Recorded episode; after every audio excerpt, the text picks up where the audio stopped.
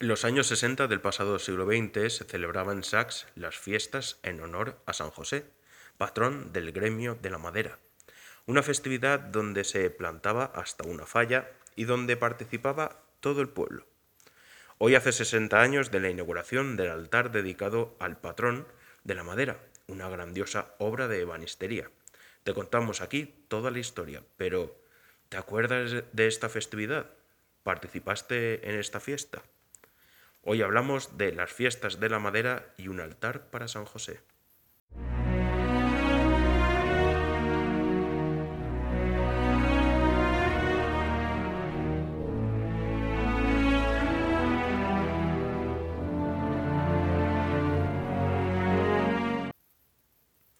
La festividad de San José en Sax. Ya en otras ocasiones presentamos algunos de los aspectos más llamativos de esta festividad en honor a San José, que se celebraba en Sax.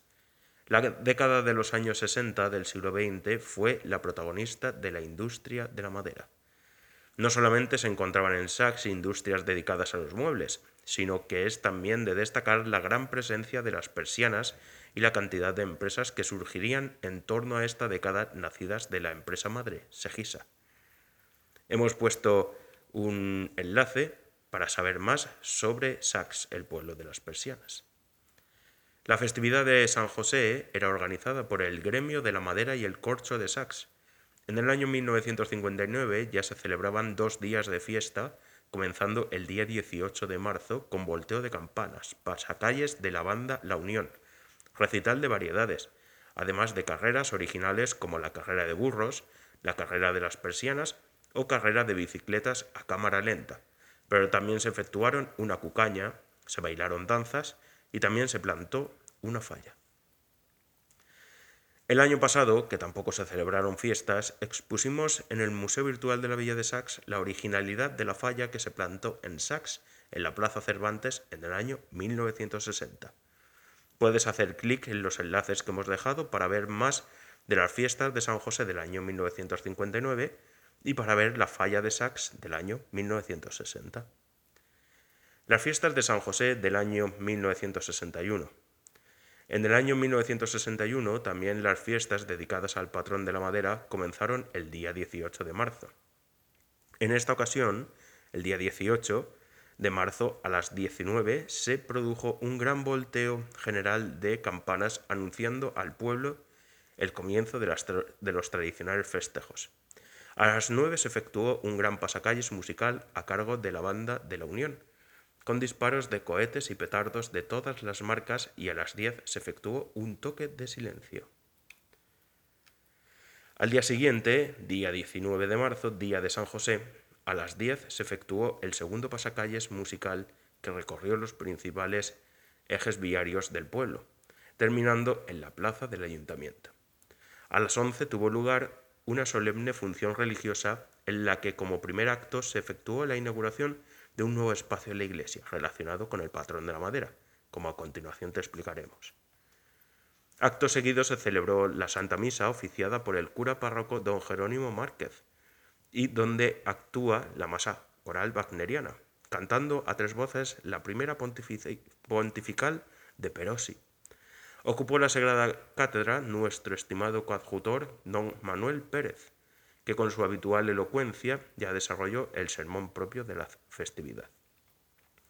Por la tarde, a la una, todos los empresarios y productores del ramo de la madera acudieron al local de la Unión Musical, donde tuvo lugar un variado aperitivo obsequio de las empresas a sus empleados.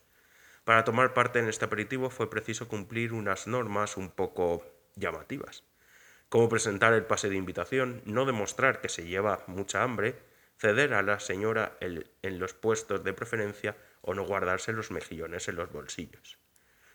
A las cuatro de la tarde se efectuó la gran carrera de cintas con valiosos premios y a continuación se plantaron cucañas y otros juegos para deleite del público.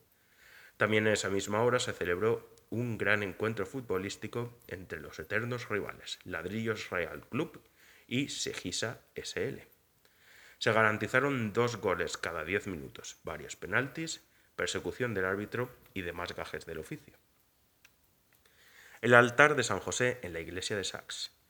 La iglesia de Nuestra Señora de la Asunción en Sax cuenta con numerosos altares y elementos artísticos e históricos que la convierten en una de las joyas del patrimonio sajeño. Ya en otras ocasiones hemos hablado de la peculiaridad de algunos de los elementos que se encuentran aquí albergados, como la historia del altar mayor antes y después de la guerra civil, el altar de San Juan Nepomuceno o algunas reliquias que se conservan en el templo. Hemos dejado el enlace para que puedas ver más sobre la iglesia de la Asunción de Sax.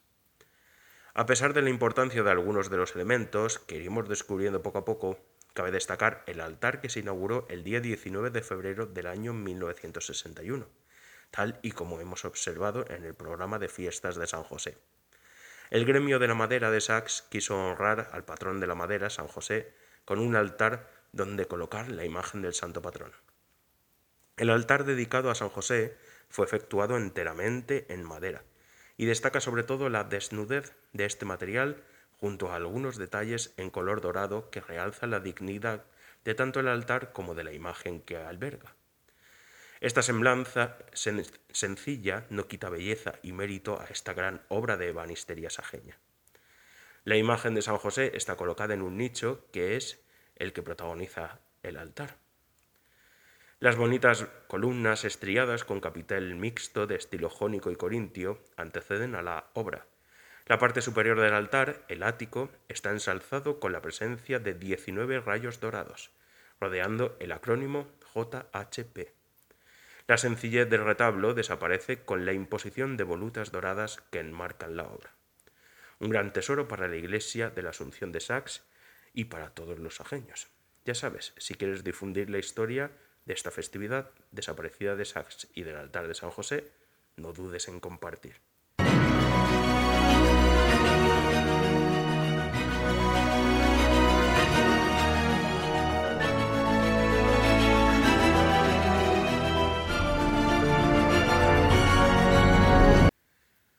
Más información entre www.museodelavilladesax.wordpress.com.